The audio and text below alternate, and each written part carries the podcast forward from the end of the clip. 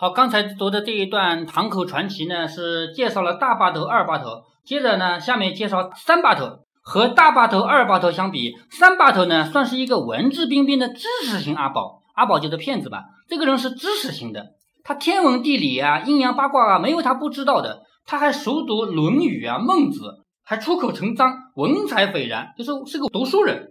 这种道貌岸然、披着人皮的狼才是最可怕的，因为这种人看起来像好人，对不对？三把头，一九三零年跟了祖爷，啊，又往后推了两年吧。一九三零年跟了祖爷，在此之前，他就是一个乡下的算命骗子，懂一些理论，擅长出签。什么叫出签？什么？如果是打牌、打麻将，出签就是作弊，对吧？算命当然也要作弊了，不作弊的话，你有的东西你算不出来，是不是？嗯。所以他擅长出签。有一天，他进城行骗。出签也是黑话吗？出签不是黑话，在赌博上面就就叫输钱，出老千。有一天，他进城行骗，吃到祖爷的地盘上来了。就是说，这个三把头当年啊，他自己就是个算命的，但是他在外面算命，没有到城里来。可是你一旦来了城里，这是我的地盘，你知道了吧？嗯，在我的地盘上算命，那不就是抢我的生意吗？嗯，所以吃到祖爷的地盘上来了，竟敢在街头挂摊算命。大半头建议祖爷切了他。祖爷说：“看看再说。”就是大把头的意思是杀了他。祖爷说：“看看再说，不一定要杀，对不对？”祖爷派了几个人去探他的生前，几个小脚回来说：“小脚就是小骗子，这个小子出签出的漂亮，老百姓都被骗了。就说这个人算命是有一套的，有本事，老百姓都被他骗了。”祖爷决定亲自去会会他。到了他的摊位，祖爷一看，这个人也就是二十出头，一个小白脸，穿着长衫，风度翩翩，算起卦来口若悬河，很会说嘛，读书人嘛。祖爷就故意给他漏洞，让他出签。就是我这一行的老大，我知道你是干什么的，对吧？但是我有意的，我说是钻进你的洞里，有意的让你骗我，这叫故意让他出签。这个小子还以为遇到一个大袍子呢，东扯蛤蟆西扯蛋的一通白话。祖爷连连点头，最后祖爷给了他几块银元，说：“我今天带的银子不多，你跟我回家拿吧。正巧看看我家的宅子，调调风水，我定当重谢。”好，我给了你两个银元，表示我相信你，对吧？那么我家的房子你给我看看，房子好不好？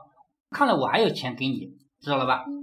三把头赶紧收了摊，乐呵呵的跟着祖爷回家了。结果可想而知，一进门就被几个小脚给绑起来了。大把头上去就是一个巴掌，你他妈的拉屎也不找地方，就是你居然到我的地盘上来抢东西，是吧？拉屎也不找个地方。三把头被打得眼冒金星，但是他心里清楚，绝对不能承认自己是骗子。就是三把头这个时候被打了，他也没想到打他的人是同行，他以为是被骗的老百姓，是不是？那你越打我越不能承认我骗你，我一定要咬齿的说我没行骗，是不是？所以他不能承认自己是骗子，他沮丧的说。先生这是何故啊？我乃一小小的算命先生，来跪地就是求口饭吃，不知道哪里冒犯您了。站在一旁的二把头再也忍不住了，上去踹了他一脚，然后用手啪啪的扇他的后脑勺。你再装，你再给老子装！三把头含着泪说：“老爷饶命啊！小的就是个算命先生，如果算的不准，小的退钱。老爷别打我啊！”就说，如果你认为我算的不准，我退钱给你就算了，你也别打我嘛。我上有七十老母，下有三岁孩子。二把头对大把头使了个眼色，大把头拔出腰间的宰猪刀，走到三把头面前说：“我现在就割下你的舌头，我再让你装。”三把头哭着对祖爷大喊：“那位老爷，您倒是说句话呀！小的给你算的不准吗？刚才不是好好的吗？老爷，就是不是祖爷喊他来的吗？”就说你倒是说一句话啊！我刚才算的不是好好的吗？难道不准吗？祖爷一挥手，大把头拿着刀推到一边。祖爷走到三把头身前，伸出大拇指说：“兄弟，真有尿性。”这个话呢，我们在电影里也看到过，真有尿性，就是说你有种，居然这样打你，你都不承认，是不是？有种！三把头一惊，什么尿？老爷，就是他没听懂啊。祖爷点点头说：“人才呀！”三把头依旧在装糊涂，老爷是说我吗？我就是个小小的算命。祖爷一挥手，一颗飞钉打出去。好，祖爷这个人他有武功的，他扔钉子打得很准。后面会讲到他怎么学这个武功的啊？他是学后来才学会的，本来他也就是他刚出道他也不懂这个。到了这个时候，就收三把头的时候，他的武功已经很好了。飞钉子，一颗飞钉打出，正中三把头的左耳，耳朵瞬间穿了个洞，就在这打了个洞，耳梢上的肉被打掉了一块。三把头疼得哇哇大叫：“老爷，我说，我说！”左爷大喝一声：“别号儿！”这是他们的黑话，就他们行内的话。别号儿，薛家人，其实就是问你，你的叫什么名字？薛家人，窝饼。这句话也是黑话，就是问你在哪里的。说徐州沛县，徐州沛县就是咱们江苏省啊，江苏徐州沛县就是刘邦就在那儿出来的嘛。沛县，大师吧，顶水疯子，看仔，汪，这些全是黑话。大八头和二八头这一看，嗯，还是祖爷厉害，几下子就把这个小子搞定了。这一番对答呢，是他们阿宝圈里的黑话。编号儿是问他你真名叫什么，窝饼是问他哪里人。大师爸是问你的领头人是谁，就是你的头头是谁。顶水疯子呢，就是没有组织的意思，就是我一个人干的，我没有组织，没有领头人。看仔是问他干这行几年了，望就是三，就是我干这个是三年了。还问他批党否，是问他你有没有杀过人。祖爷看上了他的口才和胆子，尤其是那副装腔作势、死不认账的奏性，更让祖爷感到这个人人才。就是如果这个人归我了，将来他也是这么优秀，是不是？所以觉得他是个人才，祖爷笑了笑说：“跟我吧，就是刚才问你你有没有组织，你不是说没组织，你一个人出来混的吗？跟我吧。”先前听祖爷问的那几句黑话，三把头就已经明白了，这是同道中人啊，而且还是个高手。这些年，三把头一直是单兵作战，虽然能解决温饱，但是总是不得志，就是他只能骗到一点点钱解决温饱，他背后没有人，也不敢做大的。现在终于找到组织了。三把头就这样跟了祖爷，当然那时候他不是三把头，后来堂口的老三就是以前的老三。三把头病逝以后，他才升为三把头。就在祖爷的手下这么多人，其实一个把头去世了，或者说被杀了啊，都有可能。这种情况下，总得有一个人来顶替这个位置吧。所以呢，从剩下的人里挑好的人继续做霸头。所以他收归了以后，是后来等到老的三把头死了以后，他才晋升为三把头。相比以前的三位把头，四把头给人的感觉总是闷闷的，不爱说话。但是他却是整个堂口的技术军师，用现在的话就是理工科的人才。在做局前，尤其是做大的扎飞局啊，准备起道具来都是他来的。他能把朱砂和黄磷按一定的比例调和，用这种调和的技能画符啊，这个符在黑暗中能闪光，就是朱砂和黄磷啊，这调了以后写字。写出来的字啊，夜里会发光。那个时候不是没电灯啊，什么东西嘛，是吧？那个时候电灯有了，但是一般人就用不起，只有那些高级的军官啊，还有领领袖、领导人物才会有啊。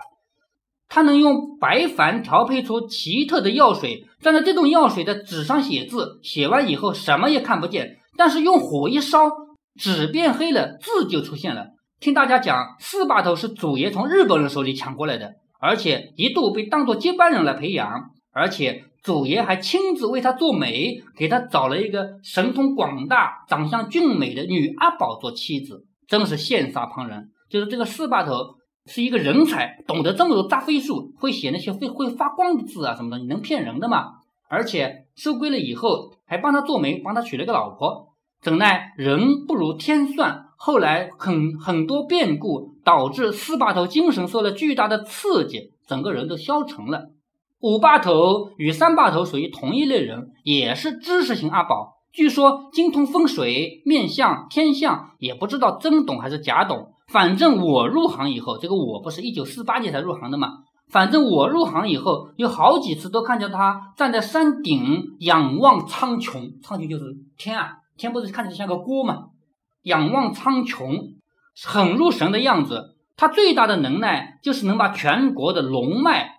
分毫不差的画出来，什么叫龙脉？其实就是山，因为咱们这里的山有的时候是一就那么一个山，但其实真的到了山区的话，那山是连在一起的嘛，对吧？那叫山脉，是不是？那有的山脉它是有人传说那是龙脉，就是那地方是好的地方啊。这当然这也是说说的。每一次做风水局之前，祖爷问到哪儿，他都能答到哪儿，为堂口每一次的风水局奠定了坚实的理论基础。就是五八头这个人很了不起，有水平。六把头人称疯子手，疯子是黑话马的意思。据说这个绰号是祖爷送给六把头的，因为六把头轻功好，平日里负责联络线人，就是这个人轻功好，跑得快，所以呢要联络内部人啊，就他出马。黑道公关和做局前的踩点工作就是他来做，就像一只不知疲倦的马一样，由此得了一个疯子手这样的外号。疯子不是马吗？疯子手的武功高强，擅长轻功与综合拳。说到轻功，其实不像传说中那样悬了。比如说这个武侠小说里的轻功，一蹦几丈高，其实不可能的。什么一去二三里啊，离地四五丈，那是孙悟空，那不是凡人。只要是人都有重量，都要遵循地球的引力。所谓的轻功呢，是比别人一般人腿脚更利索，跑得更快，而且上树啊、爬墙啊更麻利。一般的练法就是腿上绑沙袋。现在自己腿上绑着沙袋，这样重嘛，是不是？然后每天坚持跑步，或者从一个小坑往上跳。随着沙袋重量增加，人的承受能力越来越强。这样苦练几年，一旦把沙袋去掉以后，整个腿去掉了这个重量，跑起来脚下生风，整个人就有很轻飘飘的感觉。所谓的《少林七十二义》中有对轻功的练法的专门记载。疯子手的轻功的确很好，两丈高的墙，他脚下运功，一个助跑，脚尖划过墙面，手再一拉一挂，两脚再一提就翻过去了。两丈高有多高啊？多高？一丈不是三米多吗？差不多一层。嗯，对吧？不是不止一层楼，两层楼高。就这么高的墙，他一跳，手再一拉，然后再一窜就过去了。另外，他对自己的那一套祖传的综合拳也做了变通，加入了洪拳的刚猛。洪拳前面提到过啊，就是他们这个门派最初就是洪拳发展出来的嘛。左爷常说，疯子手是个武学奇才。疯子手生于民国十年，就是民国十年，一九二二年出生的。民国十年，其叔叔王亚娇，斧头帮的骨干。听二把头说，疯子手跟祖爷时才十四岁。祖爷拉他入会，是看中了他背后的社会关系。就是说，有的人像大把头和二把头，大把头加入是因为他敢杀人，二把头加入是因为他胆子大。那么到了这个疯子手呢，其实原因不是因为他自己本事有多高，当然他本事确实不错啊。真正的原因是什么？他的叔叔是斧头帮的骨干，如果把他拉到手的话，那么斧头帮就是我们的帮，我们的朋友了，是不是？就为了这个关系，社会关系。这本书到后来会讲到他怎么样拉这个人入伙的，就都会讲到啊。这之前先做了一些大概的铺垫。最后一个霸头就是七霸头，他有个外号“仙人手”，他入行最晚，在所有的霸头中资历最浅。以前呢是二把头手下的小角，就是二把头手下的一个小人物。由于心狠手辣，炸飞技术高超，在一九四八年我入行之前，他刚刚由二把头推荐上了堂口的七霸头。仙人手长得贼眉鼠眼，看人时眼珠子滴溜溜直转。这些霸头们都很厉害，堪称人中龙凤。但是你别忘了，他们都对祖爷俯首帖耳。祖爷多厉害，你就知道了吧？就是作者在这里介绍了七个霸头都是这么厉害，最后是要告诉你祖爷更厉害，因为这么多人都是祖爷能管得过来的人，是吧？嗯。那么。在这里呢，作者就是花了一点笔墨，大概的介绍了一些人。这里面讲到的这些事儿，后面都会有详细的描写，因为这个小说在后面还会细细的讲到这些过程。我在风雨飘摇的季节加入堂口，因为那段时间国共对战，好，抗日战争结束以后，国民党和共产党对战打仗，后来最终不是共产党胜了吗？我们新中国就是共产党建立的吗？因为那段时间国共对战，各大堂口的生意都不好做。就是打内战的时候，大家都忙着打仗，谁来算命啊？各大堂口生意都不好做，尤其是解放区，就是共产党已经打下的那片地方，叫解放区嘛。很多堂口都跳场了，就是不干了。北方阿宝开始走风，窜到南方来抢生意。就是当时共产党慢慢的从西边开始打起来，然后打到把北方给吞下来了，然后再一步一步往南打，最后不是打过长江嘛？在一九四九年那年打过长江，我们这里就解放了嘛？先打北方的，是不是？那么在那段时间，北方已经打下来以后，在解放区骗子是骗不到钱的，因为那个地方他们就是在共产党的管理之下，没有骗子什么事儿，所以呢，这帮阿宝都到南方来抢生意。祖爷为这个事情专门召开了几次堂会，以应付阿宝圈日益混乱的局面。新人入行以后是需要老的人来带的，就是收了一个徒弟，这个徒弟他什么也不懂嘛，要交给一个成熟的人来带他，叫老的人来带。阿宝的队伍有着森严的等级制度，由高到低，依次是什么呢？你看啊，就像到了这个读书人那里一样，最高的是大学士，然后榜眼、探花、翰林、进士、举人，这个都听过没有？嗯，就是古代你读书，读书以后你先考什么？先考秀才。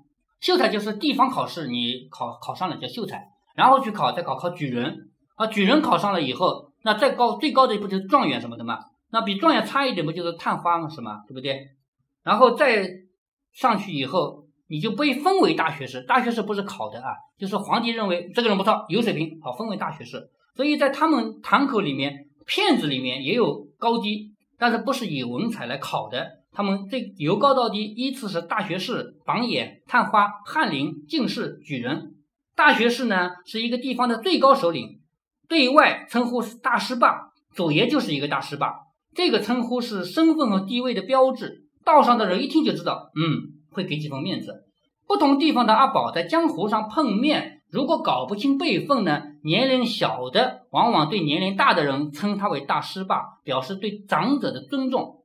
第二等级是榜眼，也叫霸头，就是我们前面说的是霸头啊，就是第二等级，也叫榜眼。